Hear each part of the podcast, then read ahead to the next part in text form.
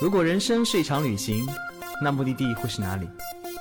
你可以选择带着疑问留在原地，也可以有多远浪多远。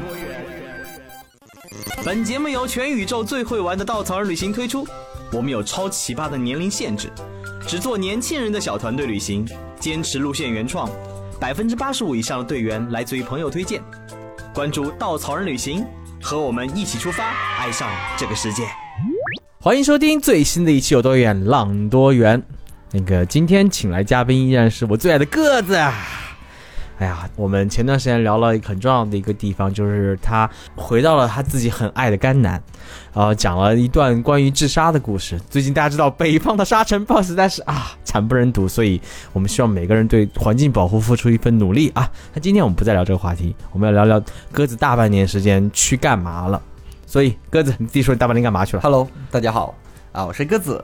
这半年的话呢，我基本上都是在开车，开一辆车，是开去幼儿园的车吗？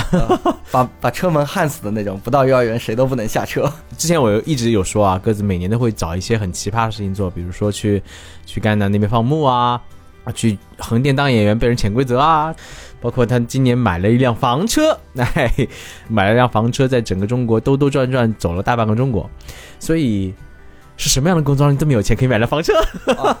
当然是我们稻草人领队了。哎呀，这个这个广告植入特别好，来欢迎加入我们成为我们的领队啊！我们的工资还是可以的啊，可以买得起房车。其实买房车的话很有意思，我买了这辆房车的时候，很多的领队小伙伴。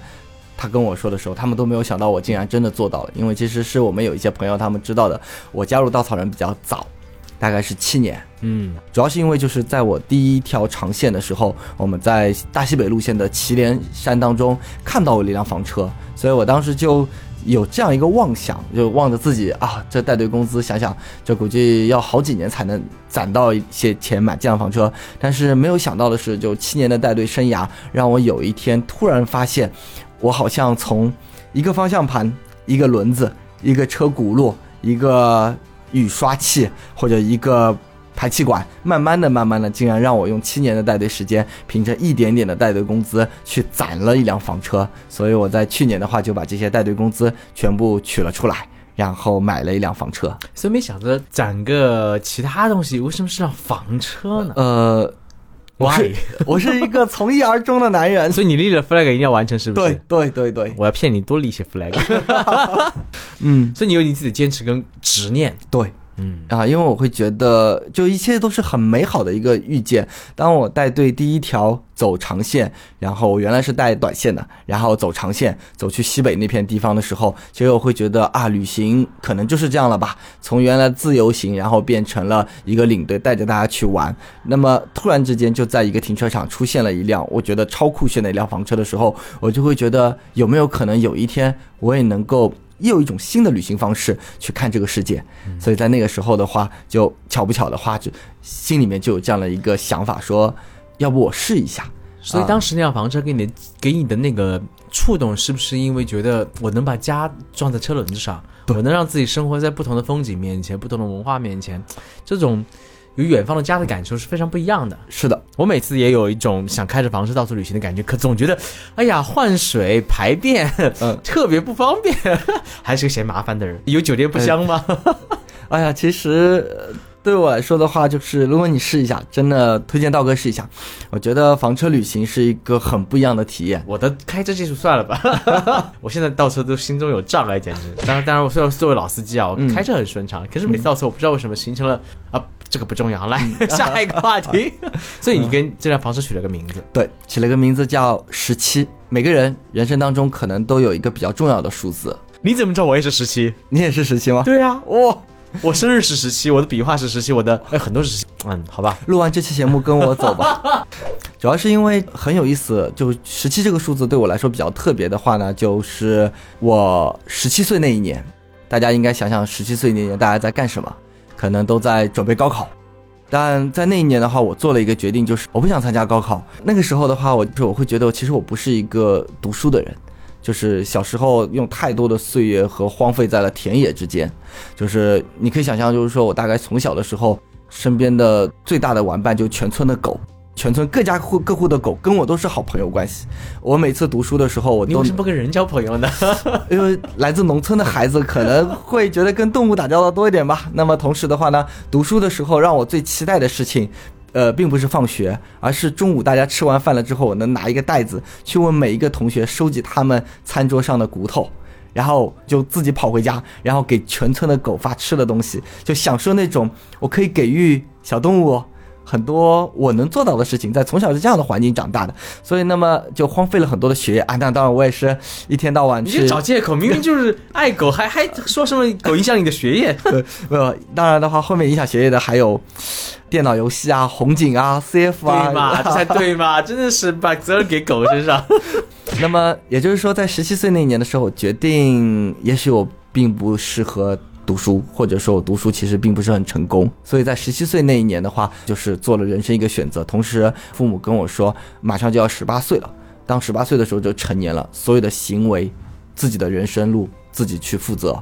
所以十七这个数字对我来说，就是我真正的去走向自己想走的命运之路的一种起点。那么也巧不巧的话呢，我用七年的时间攒了自己一辆房车，在三十四岁的那年，也就是说在第二个十七年的时候，我在第二个十七年的时候，我差一点要定居在真正定居在云南了。其实我已经是我在昆明是有买过一套房子，趁昆明房价便宜的时候，但是我差点这套房车的钱是用来买第二套房子的，我差点就真正的变成了一个昆明人。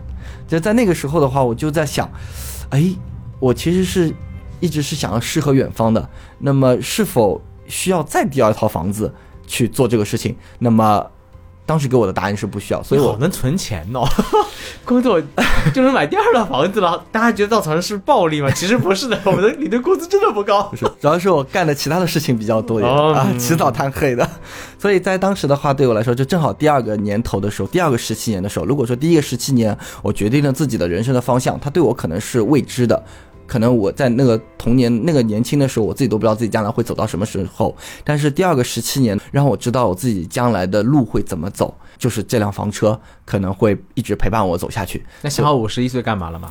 还没有，还没有，还没有，五十一的时候再说吧。啊，好吧，所以所以因为嗯实习对你很重要，是你选择休学。哎，那我很想知道你休学干嘛去了？休学的时候，其实当时第一个个概念是想开车，当个出租车司机。因为上海当年的话，开出租车司机是非常有排面的一个工作啊。锦江集团的司机们，我们称他们为是白手套，就是不是空手套白狼的白手套，而是他们开车是穿着西装，戴着白手套。所以当时是想当出租车司机，同时想当出租车司机也是觉得开着车能够在这个城市的每个角落去转悠，或者是看看这个城市不同的情况，而不用把自己放在办公室和格子间当中。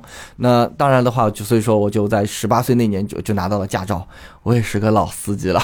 只是拿到驾照了之后啊，当然后面没有当那个出租车司机，因为发现自己对城市的道路并不是很熟悉啊。这当中反正干了好多活吧，我有遇到了各种各样的老板，我做过房地产中介啊，也也跟过皮包公司的老板。那我也有老板是夜总会的妈咪，啊，当然我没有去夜总夜夜总会，只是我那个老板的一个产业之一。那么也自己开过店，那最后的话也进入体制当中工作啊，只是后来慢慢的、慢慢的又发现自己不适合，所以才离开。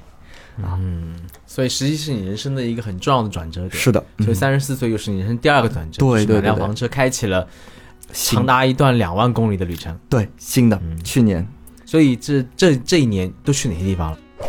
哇，如果说这两万公里的起点是从上海开始的话，在五月份的时候我就离开上海，然后先沿着一条浙江和福建的海岸线，先开到了福州，然后准备过广东省回到昆明。就是那时候疫情其实已经到了尾声，但是大家也不知道是否会反复啊、当中的话，广东也突然爆发一点点的输入性的疫情，然后结果从广东和江西的地方连夜就开车就划过，就是不希望自己的手机上面有广东的轨迹啊。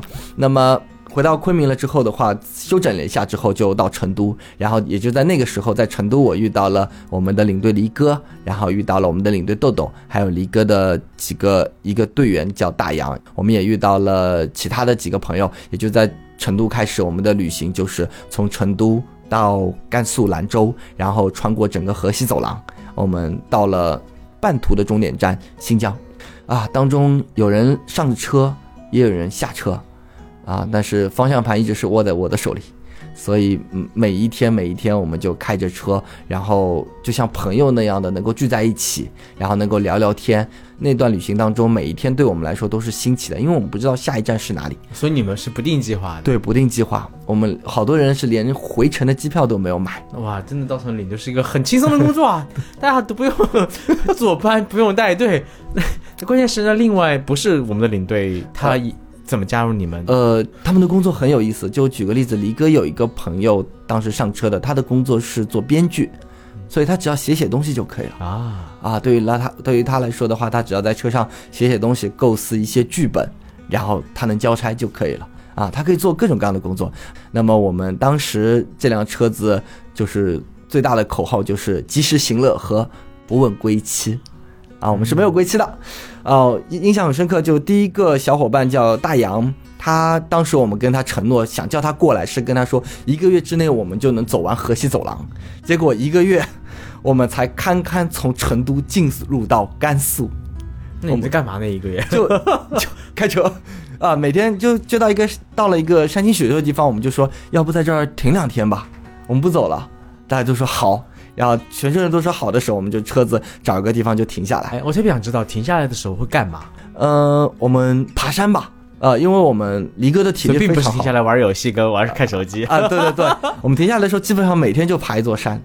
呃，因为其实那也是横断山脉当中，它也是地势比较高，所以我们在离哥的带领下，就是那两那个段时间，就每天就是爬山爬山。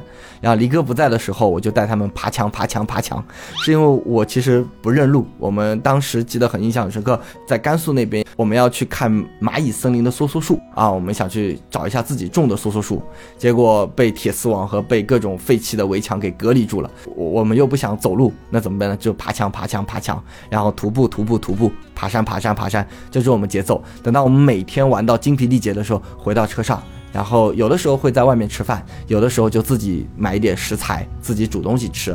吃完了之后熄灯睡觉。哎，那每天的花费高吗？呃，其实很低。呃，我们也会就是说解决一些洗澡的问题，或者偶偶尔的时候不住在车上，会住到酒店当中。如果所有的这些费用加在一起，就是刚才我说的是新疆是终点。但是后来的话，我们又离开了新疆，最后到昆明，我再回上海，整整两万多公里。只要车上有朋友的话，我们算过，一天的人均开销是，如果是在两百块钱的话，那简直就是顿顿有酒，餐餐有肉，见啥吃啥，就这种级别啊。就是说两百块钱含了油费、过路费，全含，全包，全包。还有什么么景区门票之类的，全包，全包，全包，真舒服。一年三百六十五，哇塞，六万多，七万块钱可以。在生活生活一年，最低的时候我们花过五十块钱一天的一段时间，七万多，在上海连一平米都买不了，我的天哪！对，这样生活真的啊，好好让羡慕啊！就像道哥，你想一想，我们最低的时候花过五十块钱一天，就四个人，五十块钱一天，觉得我们能够干啥？但其实那五十块钱一天的话，我们酒肉是不断的，啊，每天晚上都能够喝酒聊天，五十块买两斤猪肉了，肯定够一天吃。对，道哥，我想问你个问题。啊，就是如果说，呃，你有一辆房车，你觉得你最担心的是什么？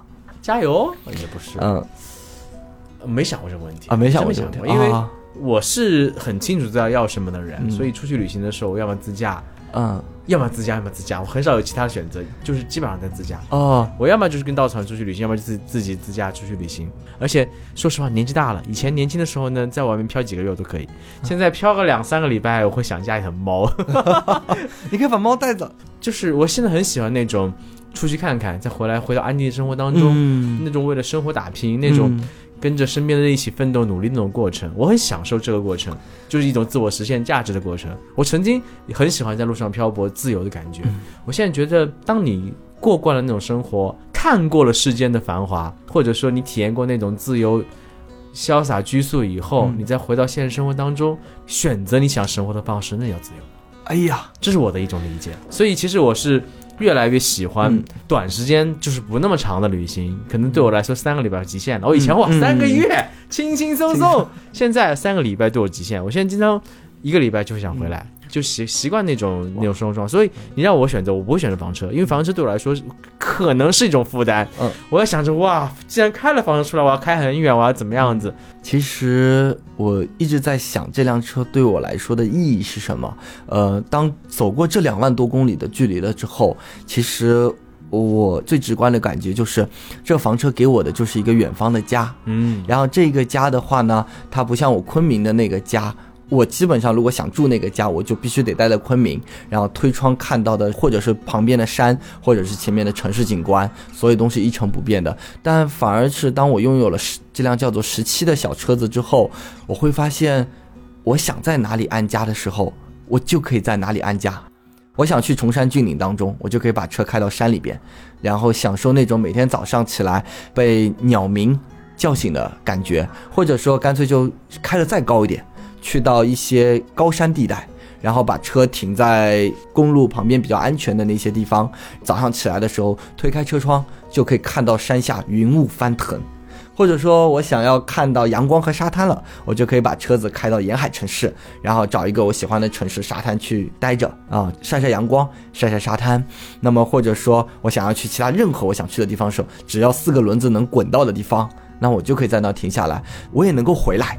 真的，我还是要带队的。我可以把车子停在无论是呃机场啊，或者说火车站，或者其他的地方大型的停车场，停完了之后，我可以安心的去带队。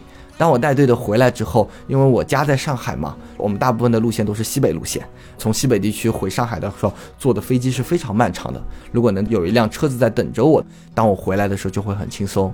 但的确啊，刚才我问你那个问题，就是说房车担心最多的是什么？是因为其实我这些年在路上旅行的时候，很多人跟我聊过房车的问题，我会发现大家当时对房车最担心的是一个。国内房车营地建设的并不是很多啊，大家都会觉得房车是需要有个房车营地的，呃，或者说房车要处理掉很多的用水和用电，还有很多的东西。那么，那我为什么会想跟大家去分享？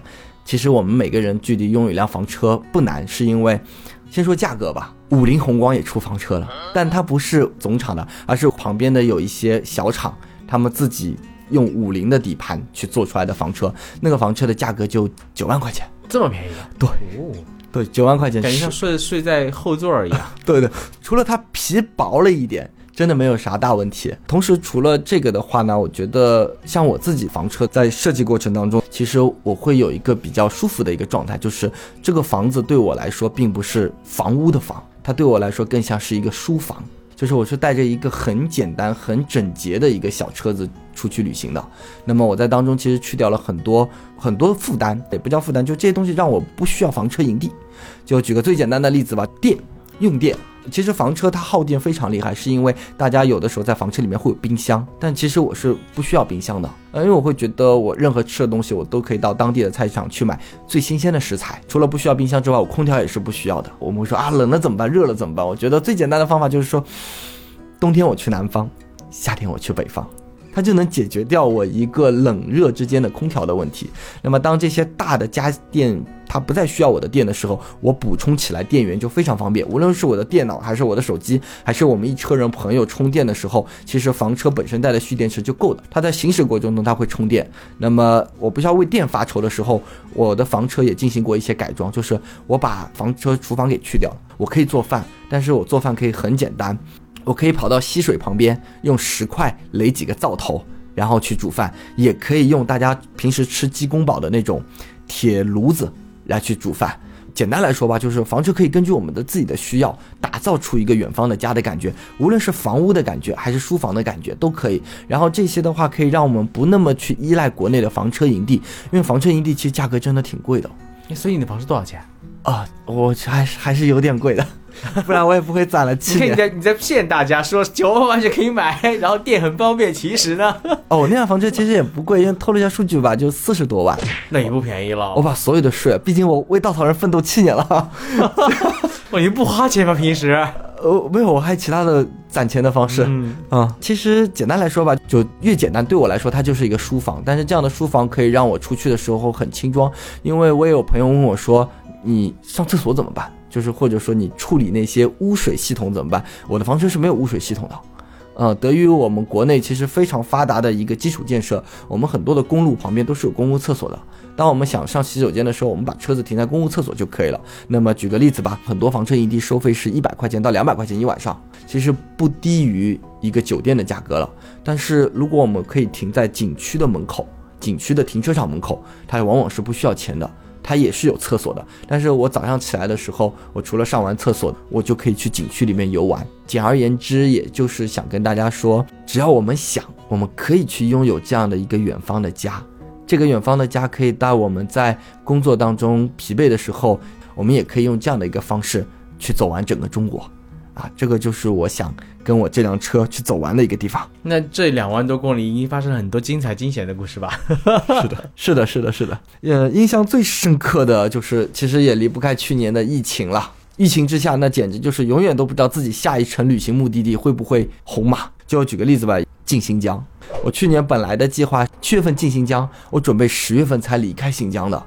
我准备把我的整整几个月的时间都放在天山南北这片土地当中，天山以北的高山草原，天山以南的戈壁和荒漠，真的是一个非常大的面积。新疆占我们整个中国国土一百六十六万平方公里。我想靠我这辆车，我雄心勃勃地进新疆。当时车上有几个朋友，我们说走吧，我们要从星星峡进去。等我们再出来的时候，整个新疆每一片土地我们都去过了。我们要用整整几个月的时间，但是没想到，我刚离开乌鲁木齐。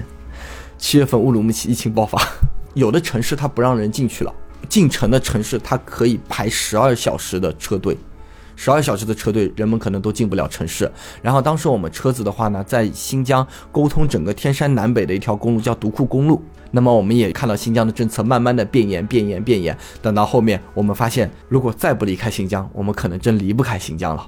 那么，哪怕我们做完核酸检测报告，也有可能在这个城市做的核酸检测报告，下个城市就不认。新疆是一个热情好客的地方，每一个城市、每一个县城、每一个村庄都会告诉我们：来来来，如果你想进来，那就待十四天吧，不用你掏钱，我们请你吃羊肉串，我们请你住在这里，天天跟我们唠唠嗑吧，就不要走了吗，朋友？所以我们没有想到七月份的新疆之旅对我们来说，我们只走完了一个独库公路啊！这个打一个小广告，稻草人听说今年要出独库公路了，已经上线了哈，已经上线了吗？啊，好，可以来报名，这真的是非常棒的一条公路。那怎么逃离的？后来？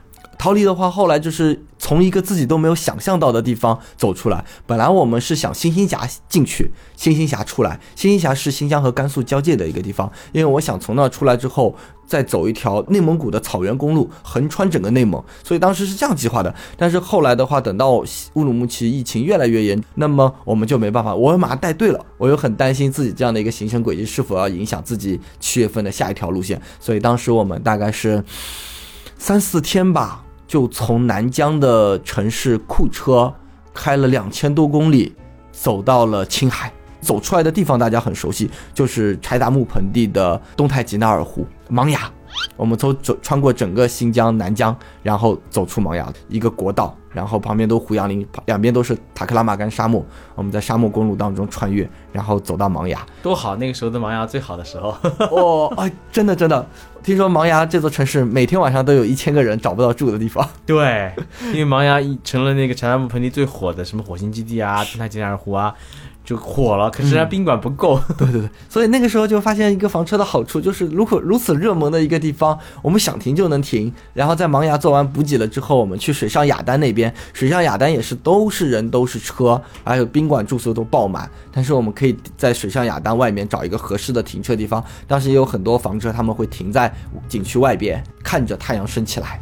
哇，那你的小时期有好多的感情。对，是的。那一路上。你刚刚也说那个衣食住行会买菜自己做饭，也会去到酒店里偶尔住一住、洗澡，什么都方便。那有没有特别喜欢地方想让你停下来很长时间没没离开的呢？嗯，这个的话其实是有的。你现在跟我讲了之后，我现在脑子里就突然就蹦出了这样一个名字，这样一个他的给我的印象。波罗的海，对，波罗的海，它有波罗的海。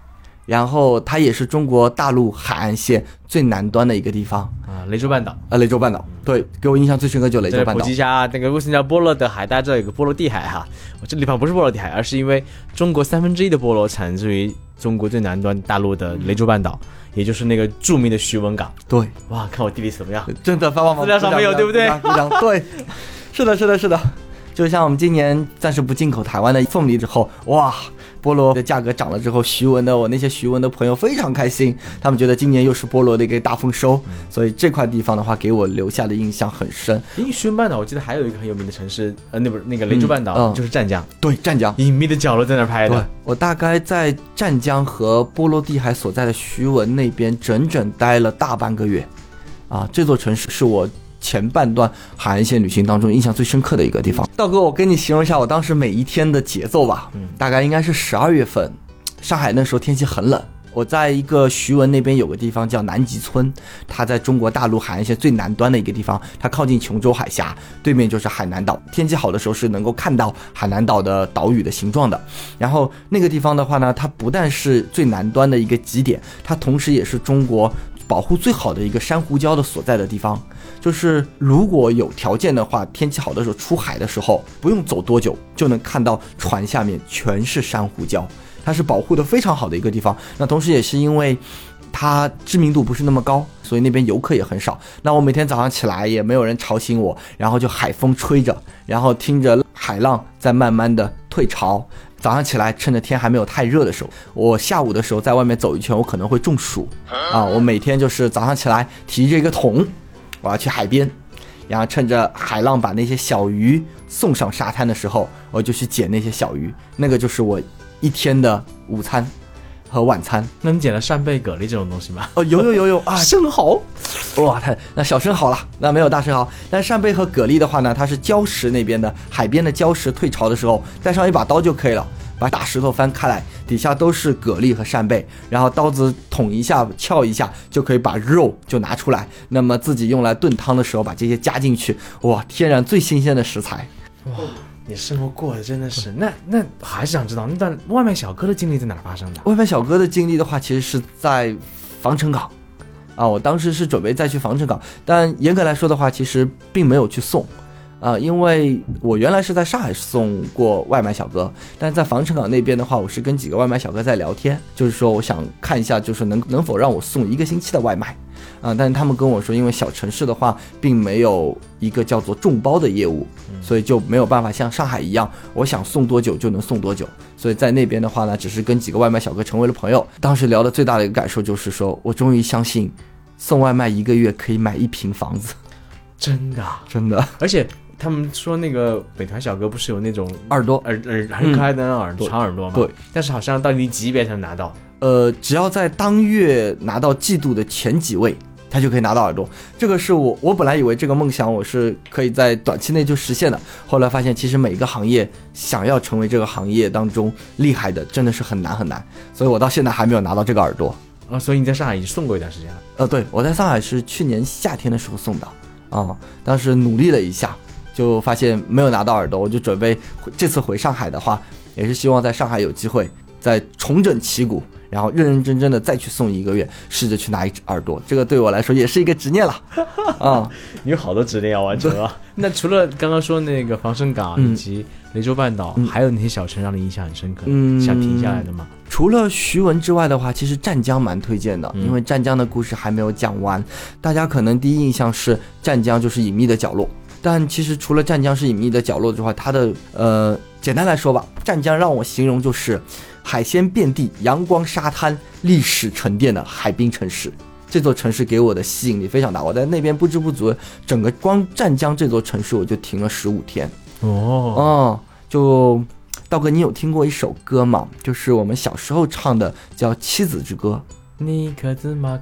不是我我真真心心。对啊其实我们都知道，《妻子之歌》可能是迎接澳门回归的，但其实到了湛江之后，我才发现，原来《妻子之歌》的作者是闻一多先生。他写妻子，并不是说澳门是祖国排行老七，他而是指的在在那段历史当中，我们有七座城市，或租界，或割让。然后慢慢的就离开了整个华夏母亲的怀抱，所以闻一多先生当时写了七首诗来纪念。那澳门只是妻子之一，那妻子之外，另外一个妻子就是广州湾。当年最早的时候，法国人租借了广州湾，所以广州湾是法国人的势力范围。那广州湾就是湛江的前身。那所以这座城市的话呢，它因为有天然的良港，它留下了大量的法式的建筑。它有一座霞山天主教堂，非常非常的好看，是广州人当年全力设计和督建的。那么还有它的广州湾公使署啊，或者说警察署啊，都是残留着大量的法式的建筑。所以湛江它不仅仅有隐秘的角落当中那种，就是用我朋友来说吧。这个房子一看就像犯罪现场，会发生事情的。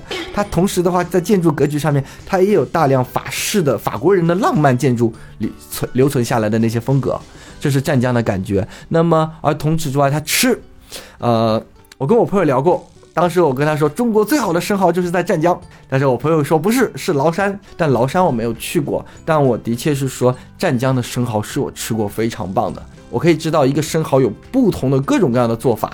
啊，我原来概念当中生蚝就是蒜蓉烤一烤，然后烤得滋滋冒油，然后先吃一口蒜蓉，然后把生蚝整个吃掉之后，还能喝里边的油，会非常的香。我的天哪，现在是正好是晚饭时间，你说这个我开始流口水了已经 啊。但是在湛江的话，我用了十五天的时间才吃完了湛江所有的生蚝品种、生蚝料理方式。除此之外的话，还有他们会把鸭子。去做白切，上海这边我们吃的最多的可能是白切鸡，但我是真的是这么多岁月当中第一次在湛江吃到了鸭子可以白切的。为什么鸭子以前不白切呢？是因为其实鸭子如果是用最简单的烹饪方式去白切的话，它可能会有一些鸭子的膻味。但是在湛江这块地区，或者说在雷州半岛这块地区，他们的鸭子是养在海里边的，吃菠萝长大的吗？有可能，有可能。他们同时的话，他们是长在海里的，所以叫海鸭，它完全没有膻腥味。那么那种鸭肉的紧致、密实的口感，非常非常的好吃。啊，其他的就更不要说了。海鲜遍地之外的话呢，还有哦，湛江人很喜欢吃各种的宝，就是各种东西夹杂在一起的宝。就光为了吃生蚝，为了吃不同口味的宝，我就在湛江这座城市待了整整十五天。每天吃的都不一样，所以湛江停留下来是养膘之旅。对对对，这些年有意思啊。其实我在湛江的时候，因为我吃饱的那个地方比较靠近机场，我这些年发现，其实说虽然湛江的美食之名没有像顺德和潮汕这么出名，但是已经有人先行了。有很多的老饕，他已经在周末的时候，机票很便宜，几百块钱他就来到湛江，而且这座城市旁边就可以有沙滩，沙滩上面就可以有晒太阳的长椅可以躺着。所以说，相对来说，这座城市是一个又有历史文化，又可以让我们去尽情的享受美食，又可以让我们停在这座城市不动，慢慢的享受阳光和沙滩的一个地方。我已经打开了手机，在查上海的湛江的机票了，很便宜，很便宜，真的哦，随心飞可以哟。是的，而且如果有喜欢其他的小伙伴的话，如果机缘巧合去湛江，我们觉得每座城市都有一个节日，嗯，湛江的节日我觉得就很特别，可能在其他地方是绝对感受不到的，就是叫做。海军开放日，湛江每一年都会有一段时期是海军开放日，它其实是中国南海舰队的一个驻锚地，也是我们中国南海舰队司令部的所在地。所以说的话呢，如果我们去湛江能够遇到海军开放日，我们是可以登上军舰的，然后去欣赏。哇，自由自在，生活在路上感觉真好。那为什么回来呢？嗯，回来的话就是这条对我来说是个回家之旅。嗯，我离开上海已经五年了。这五年当中，我去了很多的地方。那同时，我也有了一个远方的家。这个家的话呢，在昆明，也在大理。突然有一天，我在想，我是否喜欢仗剑走天涯的代价是以离开故土为代价的？那我能不能找到一种平衡？就是说我既有一个上海的家，同时又有一辆房车，作为我一个想走就能走的家。我想尝试能不能在人生当中找到这样的一个三角平衡点，或者说在上海。简单的挣到一点钱之后，再去远方，所以我就沿着这条海岸线用了两三个月、两个月半的时间吧，然后回到了上海。所以这是一场回家之旅。对，对我来说这是一条回家之旅。嗯，其实的话呢，我会发现就是说，我们这个国家，就就像我们今年在办公湖牺牲的那几位烈士，然后哔哩哔哩有一个人他写了一段。短诗吧，他就是说，当他在喝着肥宅快乐水，然后玩着手机的时候，然后在想这些人为什么死。当他躺下去的一刻之后，他感慨到，这些人是为我而死。为什么讲这个故事呢？就是因为我这些年越发感受到，我们的国家，我们的祖国给了我们一个非常稳定的社会环境。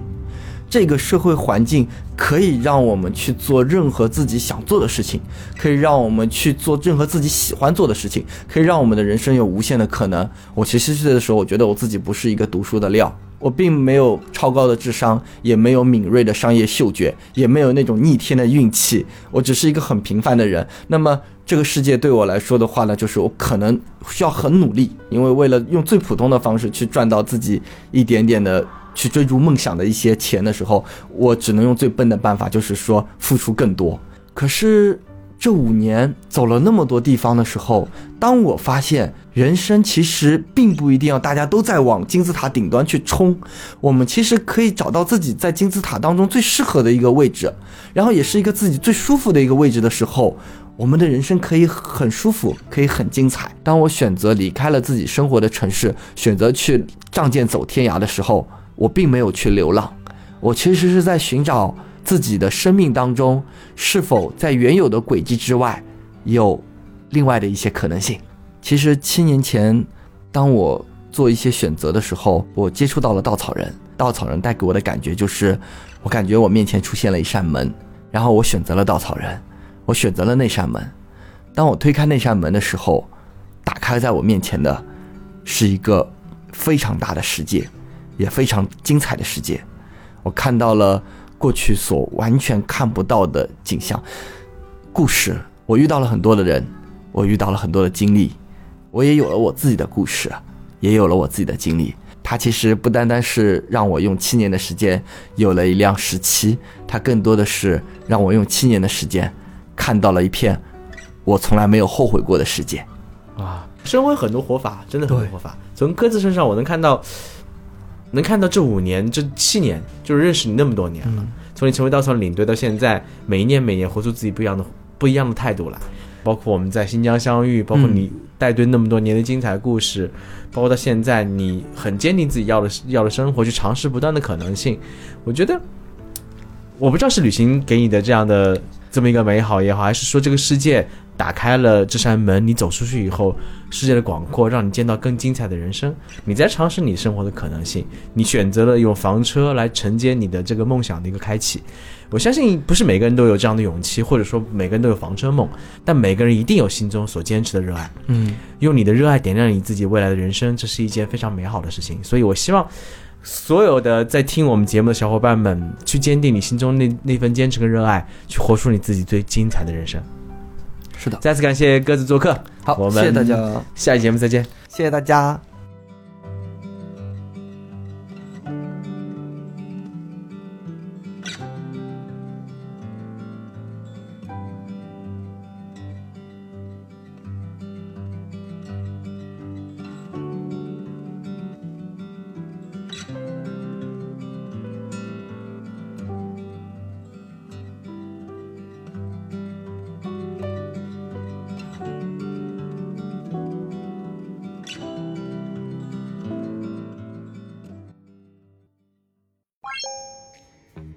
作为一家目的地集合的旅行公司，在哪里都可以和刀哥一起浪。